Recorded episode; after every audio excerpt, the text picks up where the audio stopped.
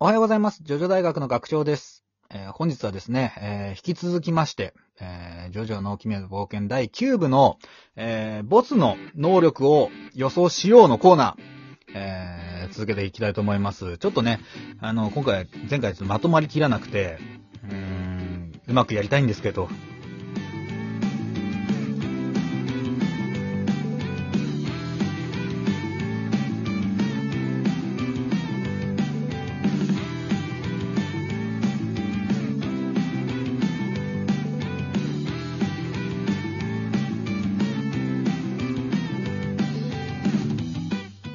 はい、まだしのさん。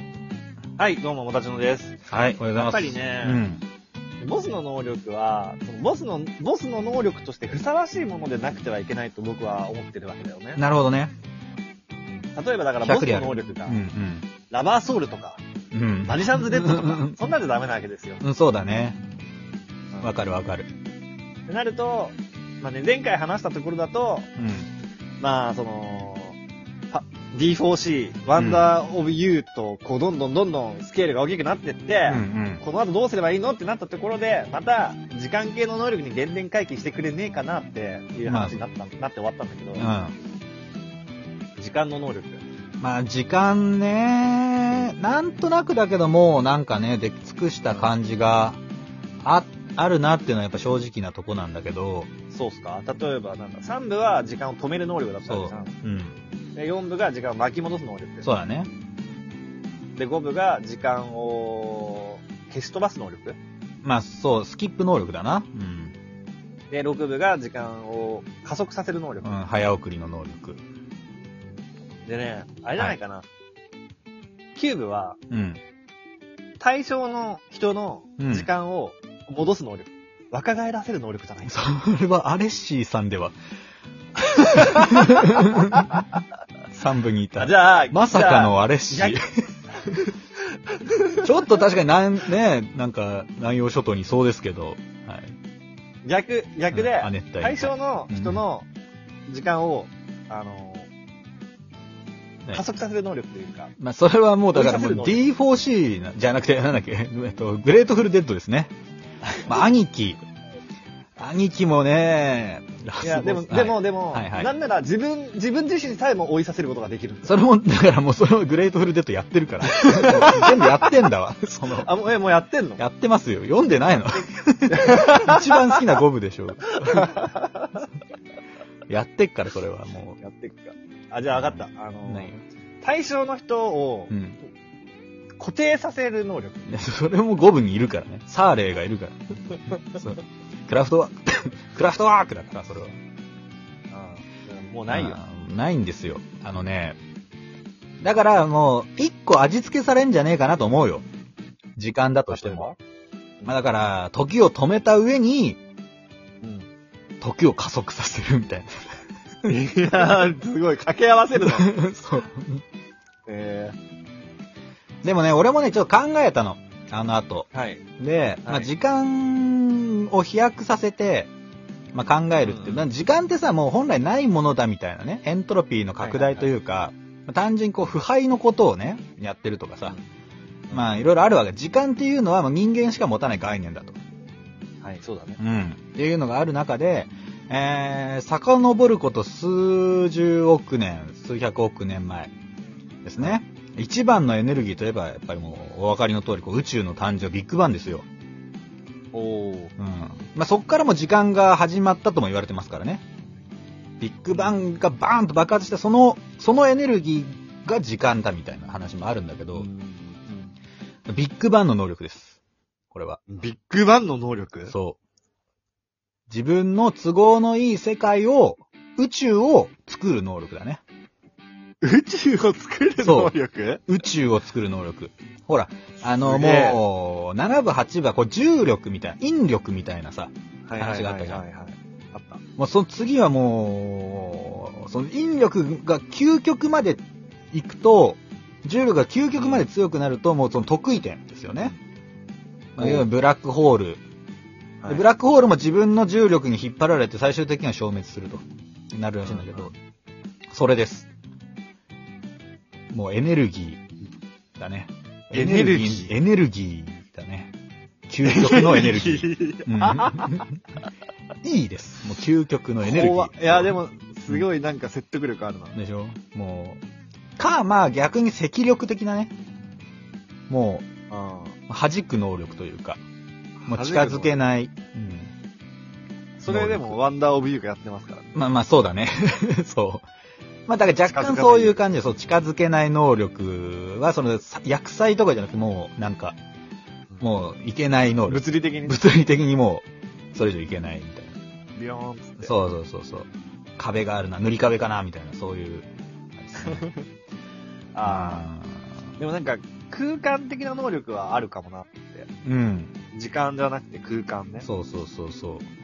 だからまあ、ね、前の前でこう、なんていうの、主人公の能力が面なんじゃないかみたいな話したじゃないさ、この前ね。はいはいはいはい。だ面を超えるのは、やっぱこう、立体というか空間ですからね。面の次は空間。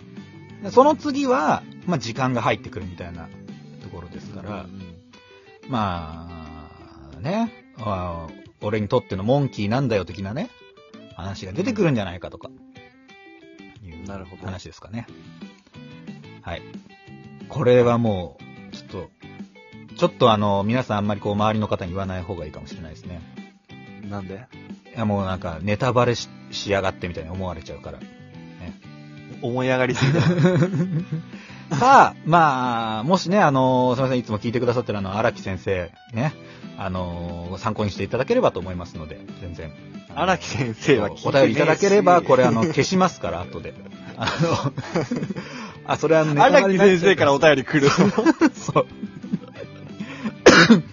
荒木先生の方から、が、まあ、編集者の方がね、あの、すいません、ちょっとあの、この話ちょっとあの、もう、まんまその、キューブの話になっちゃってるんでっていうのをいただければ、あの、消しますので、それは。あの、サインください。そこに落ち着くんだ。はい。ね。っていうところじゃないかなと思うんですけれど。はい。うん。どうかな。まあ、得意点だと思うな。まあでもなんかう、ん、キースケールワードは。の大きな話は出たと思うけど。うん。まあ、スケールをね、まだ今までのさ、こう今までというか他のこう、漫画、能力漫画いっぱいあるじゃん。はい。で、もう、めちゃくちゃな能力ってやっぱあるわけよ。あるね。まあ、例えばこう、思ったことが全部現実になる能力とかさ、はいまあ、全ての能力をこう使うことができるとかね。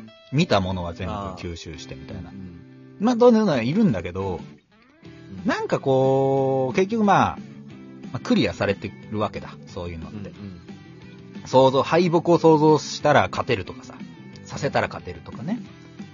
うん、能力をさらに上回ればみたいなのとか。まあ、さらに上回ればパターンはジョジョでもやってるからあれなんだけど、うん。うん。なんかこうしっくりあれはこなって。じゃあ、ん？運命を自分で書き換えることができる能力とか。ああ、ユーハバハ的なね。そう いわゆる。あのゴムはさ、その、先を、未来を見て、ちょっとだけ見ることができて、で、まあその、前に空いてる落とし穴に入らなければ、自分はずっと頂点にいられるんだって言ってたけど、その、前にある穴すらも自分で書き換えることができると。うんそれはあるかもな。なんか、うん。億万長者のなんかイメージにも合うし、なんか、ね、合うでしょ？合う合う。あるかもしれない。その、自分の、まあ、未来が見えて、まあ、なおかつそれを書き換える。まあ、自分の死すらも、それを書き換えられるみたいなのはあるかもな。すごいな、それ。死すらも書き換えたらすごいじゃん。スケールでかいよ、それは。でもなんかこうね、あのー地球規模な感じがないけどね、なんか。まあまあでも、岸辺露伴とかもさ、まあ最強の能力と言われてたの。人にうんさ、何でも書いて何でも実行させることができるって。うん。うん。でも、もう人単位じゃないんですよ。あの、アカシックレコード単位なんですよ、あ、そうだ。うんうん。うん予言書というか、そのなるほどね。運命が、すべてが書かれた書みたいなの。はいはいはい好きに書けるわけですよ。ただ、自分が、ボーンって致命傷をって、うわ、やったぞやったやった致命傷を与えたぞつって、うぐうぐうぐーって、うん。うん。書き換えたら、なんか次のコマでは無傷になってたりするわけです。何かやったかみたいな。えー。攻撃を当てたはずなのに当たった未来はなかったことになったみたいなね。いや、無敵の能力だな、それは無。敵の能力でしょ、うんそれは。確かに。すごいそういうのあるかもね。ま、うーん。宇宙規模でな、宇宙規模というかもう。アカシックレコード、これで決まり。なるほど。アカシックレコードですね。アカシックレコードのはい書き換え能力。なるほどね。はい。まだ、まあ、俺と大体似てるけどね、なんかね。自分に都合のいい宇宙を作る能力。まあでもなんか、あのー行き着くところは結局そういう感じになっちゃうんじゃないですか。かなって思っちゃうよねス。ケールアップ、スケールアップってやっていけば。うん。なあ、そんな気がするよな。まあ、ただそのジョジョ、まあ俺が言ったんだけどさっきそのなんかシスラモみたいなこと言ったけど、はいはいまあジョジョはずっとね、こう、失ったものは戻らないはずっとそれはもう一貫してたんで、まあその辺はちょっとね、わかんないなっていうところがありますけどね。まあね、ジョセフは戻ってきたけど。まああれはまあ、貸したものを返しただけだ、返 返してもらっただけですから、あれは。うん、とかかな。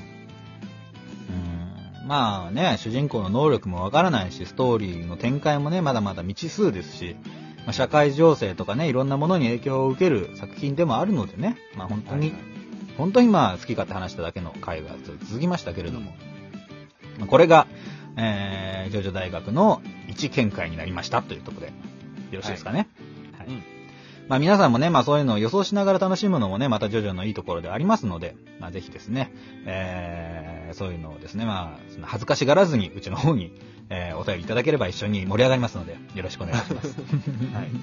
では、えー、この番組はラジオトーク、Spotify、Apple Podcast 等で聞くことができております。お便りも募集中でございまして、ツイッター連携のマシュマロ、またはラジオトークのアプリから送っていただければと思います。それでは、またですね、えー、次回お会いいたしましょう。アリーベデルチさよならだ。